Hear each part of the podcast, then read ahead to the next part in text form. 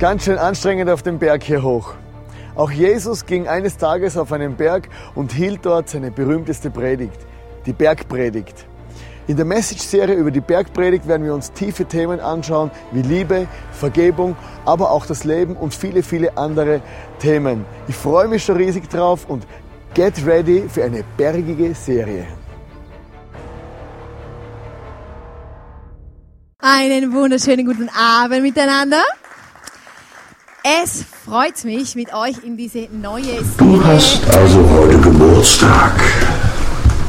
Deshalb sind alle so gut drauf. Du bist ein sehr, sehr geiles, ein super geiles Geburtstagskind. Du hast mich nicht eingeladen. Du hast mich wirklich nicht eingeladen. Schade eigentlich. Ich hatte ein sehr geiles Geschenk für dich. Das war natürlich ein Scherz. Du bist sehr geil. Du bist aktuell in einem sehr geilen Alter.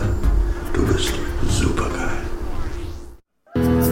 Happy birthday to you. Happy birthday to you. Happy birthday, happy birthday, happy birthday to you. Gute von ganz ICF Milana, du bist grandios und geben wir ihr einen großen Applaus, du bist das geilste Geburtstagskind ever.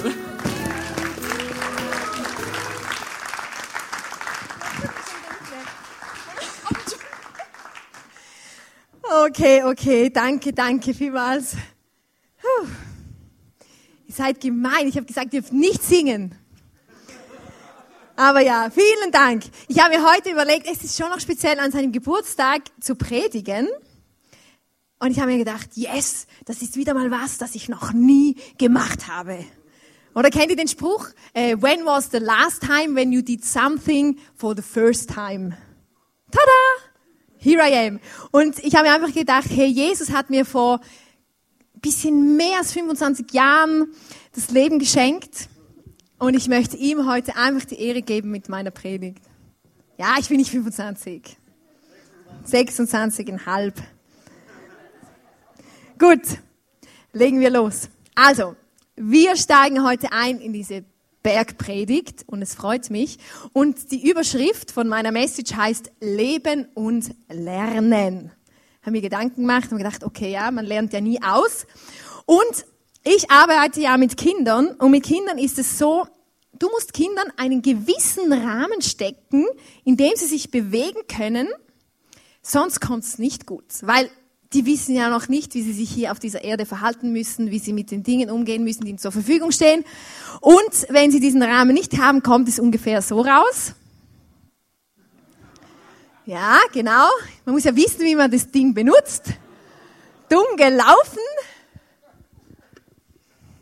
Es lebe die Erdnussbutter. Das ist mein Lieblingsbild. Ja, genau. Farbe erwischt. Ist also nicht bei mir passiert im Hort. Gell? Einfach, dass ihr das wisst. Nein, nein. Ähm, und ich glaube, auch bei uns ist es so, wir brauchen so eine, einen Zaun, irgendwelche Richtlinien, damit wir Menschen wissen, wie wir richtig leben. Und ich habe bei Facebook ein Bild gefunden, das heißt, Entschuldigung, wenn ich mich ungeschickt anstelle, ich lebe zum ersten Mal. Und da müssen wir gerade umso mehr ähm, wissen, was läuft und was richtig ist. Und ich kann euch sagen, die, die Vorbereitung zu dieser Message hat mich sehr herausgefordert. Ich finde es ein sehr schwieriges Thema, über das, was ich dann nachher reden werde. Und je, je mehr, dass ich weiß, weiß ich, dass ich eigentlich nichts weiß. Aber was mich ermutigt hat, ist, dass Gott weiß. Und ich möchte euch vorlesen in Jeremia 29, äh, 11 bis 14. Da steht, denn ich weiß genau, also er weiß nicht nur, er weiß genau, welche Pläne ich für euch gefasst habe, spricht der Herr. Mein Plan ist, euch Heil zu geben und kein Leid. Ich gebe euch Zukunft und Hoffnung. Wenn ihr dann zu mir rufen werdet, will ich euch antworten. Wenn ihr zu mir betet, will ich euch erhören. Wenn ihr mich sucht, werdet ihr mich finden. Ja, wenn ihr ernsthaft mit ganzem Herzen nach mir verlangt, werde ich mich von euch finden lassen, spricht der Herr. Und mein Gebet oder mein Wunsch ist es heute, dass sich Gott durch diese Predigt in deinem Leben einfach finden lässt auf eine besondere Art und Weise. Ich habe euch zuerst ein paar Fakten mitgebracht zu dieser Bergpredigt. Fakten sind ja immer gut, oder? Tatsachen zu wissen. Diese Bergpredigt hat Jesus gerade direkt ähm, als Auftakt quasi gehalten, als er angefangen hat, in der Öffentlichkeit aufzutreten und zu Menschen zu reden. Und es ist eigentlich die längste aneinanderhängende Rede, die er überhaupt gehalten hat in seiner ganzen Zeit, wo er quasi den Menschen gedient hat. Und diese Predigt, wie es schon sagt, oder Bergpredigt, hatte auf einem Berg gehalten. Und äh, wir haben ja hier im Rheintal, oder unsere Vorstellung von Berg, habt ihr René gesehen, da hochklettern, oder? Berge sind groß, robust, bombastisch, gigantisch. Aber der Berg, auf dem Jesus gepredigt hat, der war nur 300 Meter hoch. Ich habe euch ein Bild mitgebracht. Und bei Wikipedia steht sogar nicht Berg, sondern eine Erhebung. Genau. Aber ich habe mir gedacht, ja, es wäre ja blöd, wenn Jesus da von 4000 Meter runter schreien müsste, damit die Menschen ihn hören, hat er sich sinnvollerweise diesen Berg ausgesucht. Und in dieser Bergpredigt finden wir einfach ganz viele von diesen Richtlinien für uns Menschen, wie wir leben können und was für unser Leben wichtig ist. Und oft wird das falsch verstanden, das wurde schon in der Bibel oder halt in der Zeit, wo Jesus gelebt hat, von den Pharisäern oft falsch verstanden. Die haben immer, äh, die haben daraus so ein, also ein Gesetz gemacht. Also es war ja auch ein Gesetz oder Mose hatte da die Gesetzestafeln bekommen von Gott, es war ein Gesetz, aber die haben das auch so verstanden, du musst, du darfst nicht und wenn du nicht, dann so und so und so. Aber wenn ich die Bibel lese, dann entdecke ich einfach eines, wenn Jesus etwas sagt und uns eine Richtung gibt, dann macht er das nicht, um uns äh, um etwas zu berauben, sondern um uns ebenso einen Zaun zu geben, in dem wir uns bewegen können, damit es nicht so rauskommt wie bei, bei diesen Kindern. Und ein Bild dafür ist für mich wie, wenn, wenn du ein Kind hast und du sagst diesem Kind, greif nicht auf die heiße Herdplatte, dann machst du das nicht, um ihn um, um dein Kind um etwas zu berauben und quasi, sondern um es davor zu bewahren, dass es sich die Finger verbrennt. Und so erlebe ich einfach diese Richtlinien von Gott in, in meinem Leben und hoffe ich, du auch in deinem und du erlebst es nicht als diesen Zwang und dieses, du darfst nicht, du musst, du musst dieses, sondern eigentlich ist es lebensspendend, weil dann können wir herausfinden, was wirklich gut ist ähm, für uns. Und ähm, diese Bergpredigt war ja auf einem Berg. Und was auch interessant ist, dass viele Dinge, wenn wir in die Bibel lesen, dass viele Dinge, die wichtig waren, auf einem Berg passiert sind. Eben zum Beispiel Mose ist auf den Berg hoch und hat auf dem Berg von Gott die Gesetzestafeln bekommen. Dann äh, Noah, nach der Sintflut ist das Schiff äh, auf einem Berg quasi dann gestrandet, als das Wasser abgeflossen ist. Jesus hat sich auf einen Berg zurückgezogen, um einfach für sich allein zu sein und quasi äh, Gemeinschaft mit, mit Gott, dem Vater zu haben. Und dieser Berg zieht sich einfach immer wieder durch. Und wir können davon ausgehen, dass diese Bergpredigt entscheidend ist für unser Leben. Abgesehen davon ist alles, was Jesus gesagt hat, entscheidend für unser Leben. Aber nicht nur ich sage das, sondern auch ein ehemaliger deutscher Bundespräsident, nämlich der Richard von Weizsäcker, hat gesagt, die großen Konflikte der Zeit wären lösbar, wenn wir Menschen die Kraft fänden, persönlich und politisch gemäß der Bergpredigt zu handeln. Ah, interessant. Gut, und wir starten jetzt heute mit dem Anfang von der, nämlich mit den Seligpreisungen. Es ist ein herrliches Wort, oder? Seligpreisungen. Keiner hat eine Ahnung, was das bedeutet, stimmt's? Oder bist du schon mal selig gepriesen worden? Also ich nicht. Also dieses Wort ist ziemlich ausgestorben. Deshalb äh, habe ich mir natürlich schlau gemacht, was das denn heißt. Und ähm, dieses Seligpreisen kommt aus dem Griechischen oder halt im Griechischen ist äh, das Wort dafür Makarios. Ich hoffe, man spricht das so aus. Wenn nicht, tut's mir leid. Makarios und es bedeutet wenn man quasi jemanden selig preist, also diese Person ist gesegnet, er kann sich glücklich schätzen, das. Ah, und Jesus war also wirklich schlau, weil diese Seligpreisungen, da gibt's neun davon, die werde ich nachher mit euch anschauen, die beginnen immer mit glücklich ist. Da, da, da, da, da. Und wer von uns möchte nicht glücklich sein? Ist jemand hier? Ah, Benny, glaubst du nicht? Jeder von uns möchte doch glücklich sein. Jeder von uns möchte ein erfülltes Leben leben. Und dort genau hat Jesus eingesetzt und ich habe dann überlegt, okay, wenn wir heute, wir normalen Menschen in der heutigen Zeit die Seligpreisungen schreiben würden, was würde da drin stehen? Glücklich ist der mit dem dicksten Auto.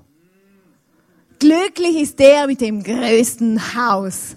Glücklich ist der, der angesehen ist und Macht und Einfluss hat. Oder? Und irgendwann kommt dann, glücklich sind die mit gesunden Familien, glücklich sind die mit Gesundheit. Und das Interessante ist, Jesus hat einen total anderen Ansatz, als wir Menschen oft haben. Wir rennen oft Dingen hinterher, die uns eigentlich schlussendlich gar nicht wirklich glücklich machen. Und ich habe euch ein kurzes Video mitgebracht, wo ihr einfach diese Seligpreisungen hören könnt. Als er aber die Volksmenge sah, stieg er auf den Berg, und als er sich setzte, traten seine Jünger zu ihm. Und er tat seinen Mund auf, lehrte sie und sprach, Glückselig sind die geistlich Armen, denn ihrer ist das Reich der Himmel. Glückselig sind die Trauernden, denn sie sollen getröstet werden. Glückselig sind die Sanftmütigen, denn sie werden das Land erben. Glückselig sind die nach der Gerechtigkeit hungern und dürsten, denn sie sollen satt werden. Glückselig sind die Barmherzigen, denn sie werden Barmherzigkeit erlangen. Glückselig sind die reinen Herzens sind, denn sie werden Gott schauen. Glückselig sind die Friedfertigen, denn sie werden Söhne Gottes heißen.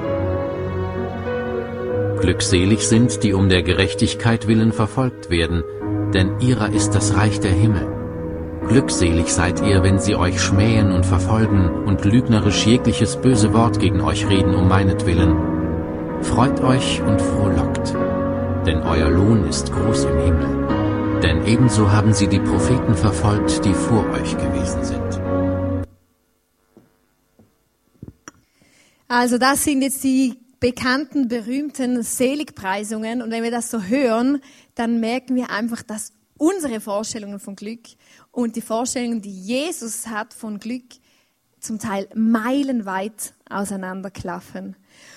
Und für mich ist einfach extrem entscheidend, mit welcher Perspektive wir durchs Leben gehen und mit welcher Perspektive wir auch diese Worte von Jesus, eben diese Seligpreisungen lesen.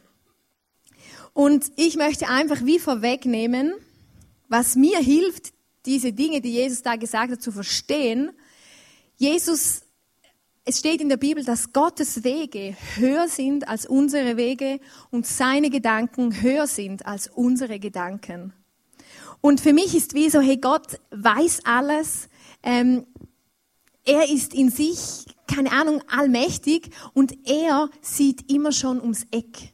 Oder wir sehen immer das, was vor unseren Füßen liegt. Wir sehen bis zu einem bestimmten Ziel, aber dann hat sich dann auch gleich mal.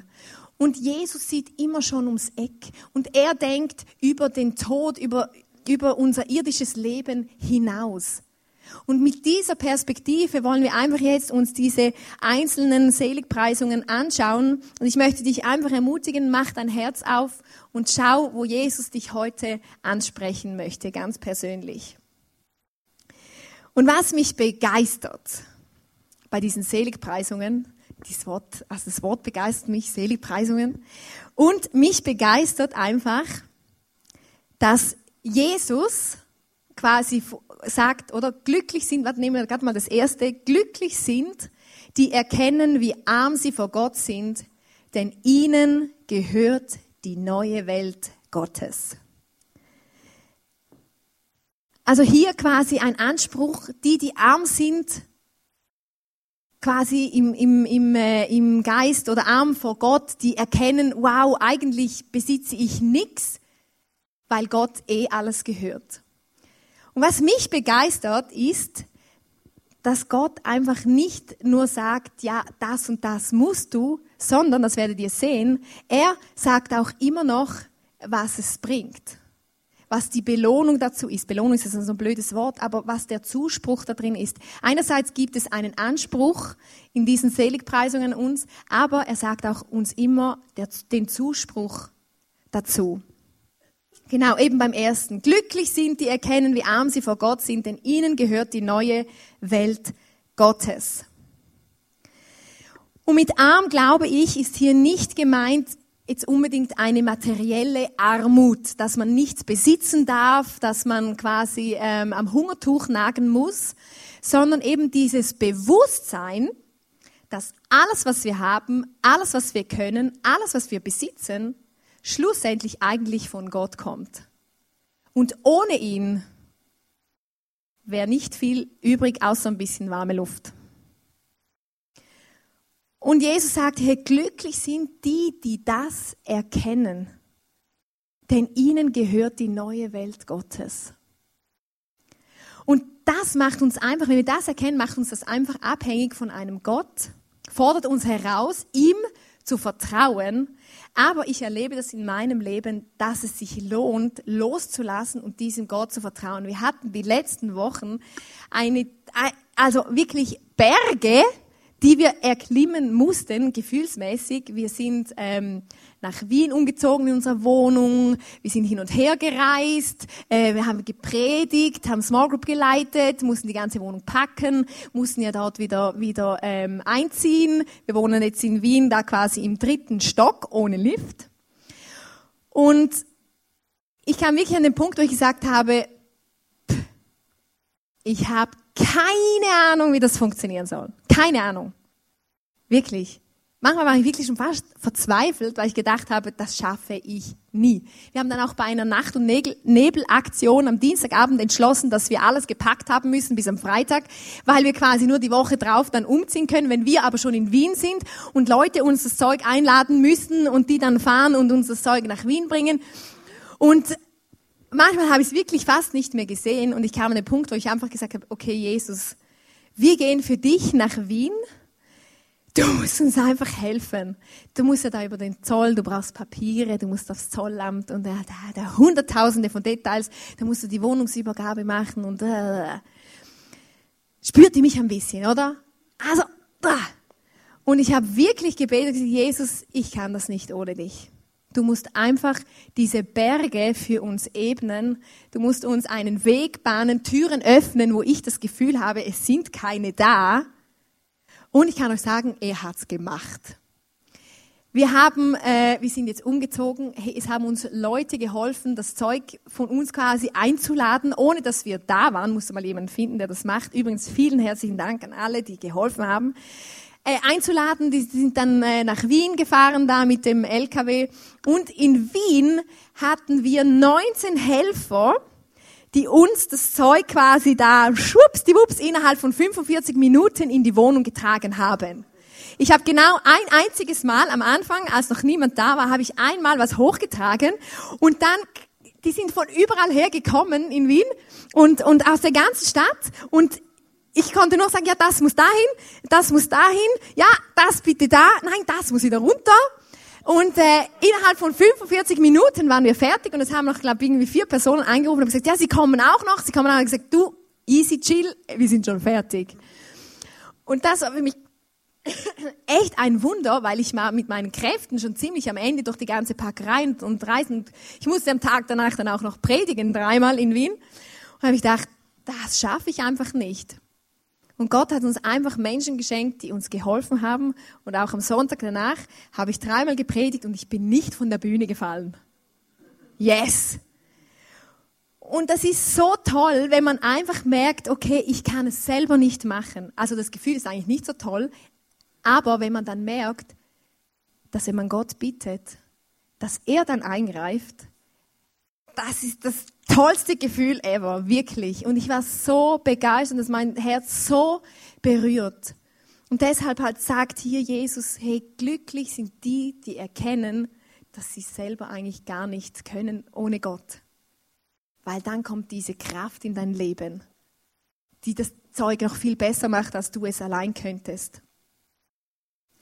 Dann das zweite ist, glücklich sind die Trauernden, denn sie werden Trost finden. Habe ich gedacht, glücklich sind die Trauernden. Okay, Jesus, also da hast du ein bisschen vertan, weil das kann nicht sein.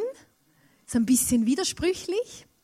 Aber ich habe da auch darüber nachgedacht und mir sind da zwei Dinge eingefallen. Ähm, erstens, er verspricht uns, dass wir Trost finden werden. Gott sagt uns zu, hey, ich werde dich in deiner Not, in deiner Trauer, werde ich dich trösten. Wir müssen ihn einfach suchen da drin. Und dann ist mir das Bild in den Sinn gekommen, oder wenn du dir mit dem Hammer auf den Nagel haust, oder so. Was ist das Schönste dabei? Wenn der Schmerz nachlässt. Genau. Oder und denkst du, ja, besser ist noch gar keinen Schmerz zu haben. Das stimmt. Aber diese Dimension von diesem Trost, den Gott in deinem Leben schenken kann und er eingreifen kann, wenn du in Not bist, diesen Trost, dieses Gefühl von diesem Trost zu erfahren kannst du nur, wenn du auch Schmerz hattest.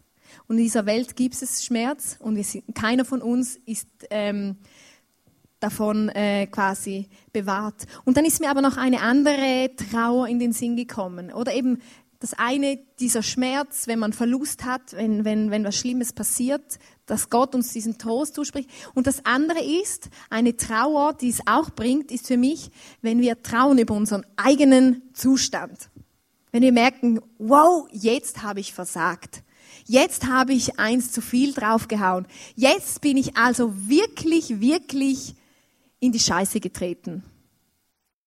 Und wenn wir dann trauern über unseren eigenen Zustand und wie quasi durch unseren Ding in diese Richtung gelaufen sind und sagen, hey, nein, ich will wieder in diese Richtung laufen, ich will es in Ordnung bringen, dann ist es eine Trauer, die etwas bewirkt und wir werden Trost darin finden.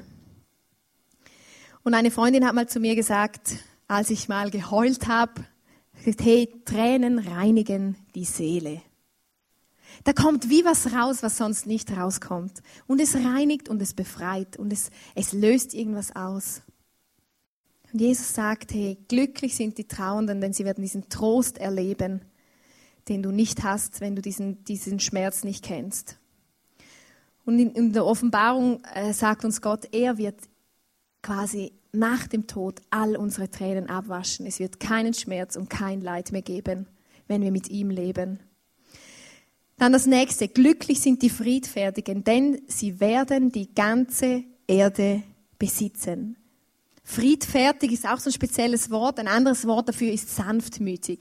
Und für mich sind sanftmütige Menschen, das sind so, so Dienertypen. Also die einfach dienen, die sich selber nicht in den Vordergrund stellen, die einfach liebevoll mit anderen umgehen, sich selber zurücknehmen, damit andere den Vorrang haben. Und in Wien habe ich was erlebt das hat mich wirklich beeindruckt. Ich war auf der Toilette, wieder mal. Ich habe immer irgendwelche Klo-Stories. Und ähm, ich war da gerade fertig, oder? Will da raus, meine Hände waschen. Und dann klopft's an die Tür. Und denke ich mir, oh meine Güte, oder? Wer kommt da rein? Und dann öffnet einer vom Reinigungsteam die Tür oder und sagt, störe ich? Kann ich, kann ich reinkommen? Sage, ja, ja, kein Problem, komm rein. Er war bewaffnet mit Klorollen und äh, mit einem großen Abfalleimer. Und der hat dann einfach auf dem Frauenklo, hat er geschaut, dass überall genügend Klopapier vorhanden ist, hat die, hat die Hygieneabfälle ähm, gereinigt und dann hat er was gesagt. Also ich habe ihm gesagt, hey, vielen, vielen Dank, dass du das machst, weil das sieht niemand. Und das ist ein Job, der nicht so attraktiv ist. Wirklich. Also da musst du mal jemanden finden, der das machen möchte. Und dann sagt er zu mir, ja, ja, ich mache das gern, aber ein Fehler ist mir unterlaufen. Dann sage ich, ja was? Dann sagt er, ja, ich habe aus Versehen Jumbo-Tampons gekauft, anstatt die normalen. Und habe ich gedacht, das gibt's doch nicht.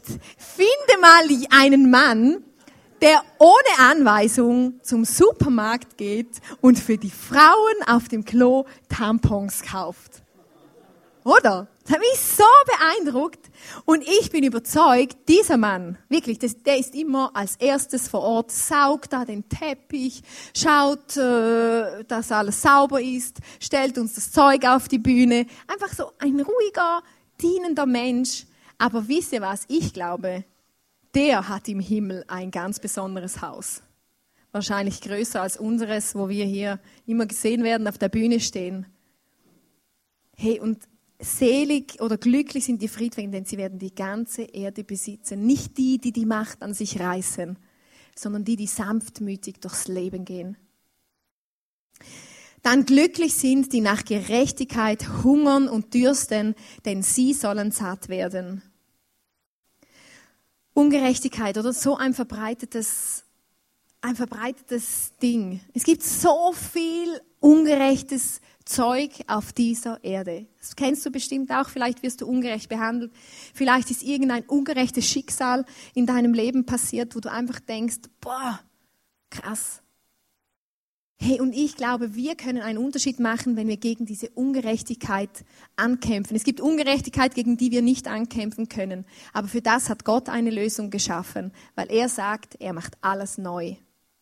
Er sieht über den Tod und das irdische Leben hinaus. Hey, wenn wir quasi für diese, für diese Gerechtigkeit, für die Menschen in unserem Umfeld kämpfen, können wir einen Unterschied machen. Und Jesus sagt, dass das, dass, dass die Menschen zu beglückwünschen sind, die das machen. Und auch unsere eigene Gerechtigkeit. Damit meine ich nicht, dass wir nicht ungerecht behandelt werden, sondern unsere Gerechtigkeit vor Gott. Weil wir haben alle Fehler, wir haben alle ähm, Versagen in unserem Leben, das uns quasi von, von Gott trennt. Aber durch diesen Jesus sind wir vor Gott wieder gerecht gesprochen. Und darum müssen wir kämpfen. Und da steht, sie werden satt werden. Wenn wir da nach hungern, werden wir gesättigt werden von Jesus. Dann glücklich sind die Barmherzigen, denn sie werden Barmherzigkeit erfahren. Und da glaube ich, ist es einfach ein Prinzip von Saat und Ernte. Wenn du barmherzig bist mit den Menschen in deinem Umfeld, barmherzig heißt, ähm, Menschen zu helfen, über ihre Fehler hinwegzusehen, einfach gnädig zu sein. Oder? Und oft gelingt es uns ja sehr gut oder ist es viel einfacher, mit uns selber barmherzig zu sein, oder? Mit unserem eigenen Versagen, mit unseren Fehlern, oder? Ja, ist ja nicht so schlimm. Aber wehe, ein anderer macht's. Dann zeigen wir mit dem Finger. Aber wenn wir diese Barmherzigkeit leben, kommt die wieder zurück auf, unserem, auf unser Leben. Das wird uns hier versprochen. Das hat mich einfach auch so beeindruckt, eben mit diesem ganzen Umzugszeug ich habe gesagt, das hat mich so berührt. Oder eben, es haben da ein paar Freaks, haben da noch unsere Wohnung auch noch geputzt. Also, ich war zu Tränen gerührt, weil ich gedacht habe, wieso macht das jemand für mich? Wieso? Und dann habe ich aber wie gemerkt, hey, ich habe auch schon so vielen Menschen geholfen. Ich habe schon so vielen Menschen auch geholfen mit Putzen, keine Ahnung, in ihrer Not. Und jetzt ist es auf mein Leben zurückgekommen und ich kann euch sagen, das ist gewaltig. Und es hat mich wirklich aus den Socken gehauen. Vielen Dank an alle, die geputzt haben. Dürft gerne wieder. Dann glücklich sind, die ein reines Herz haben, denn sie werden Gott sehen. Wow, ein reines Herz haben. Wer hat schon ein reines Herz immer? Und da ist mir einfach diese Story in den Sinn gekommen von Adam, als er da in diese Frucht gebissen hat, in die, wo Gott eigentlich gesagt hat, das ist die einzige Frucht, wo er nicht reinbeißen darf. Er darf alles essen, nur diese eine Frucht nicht.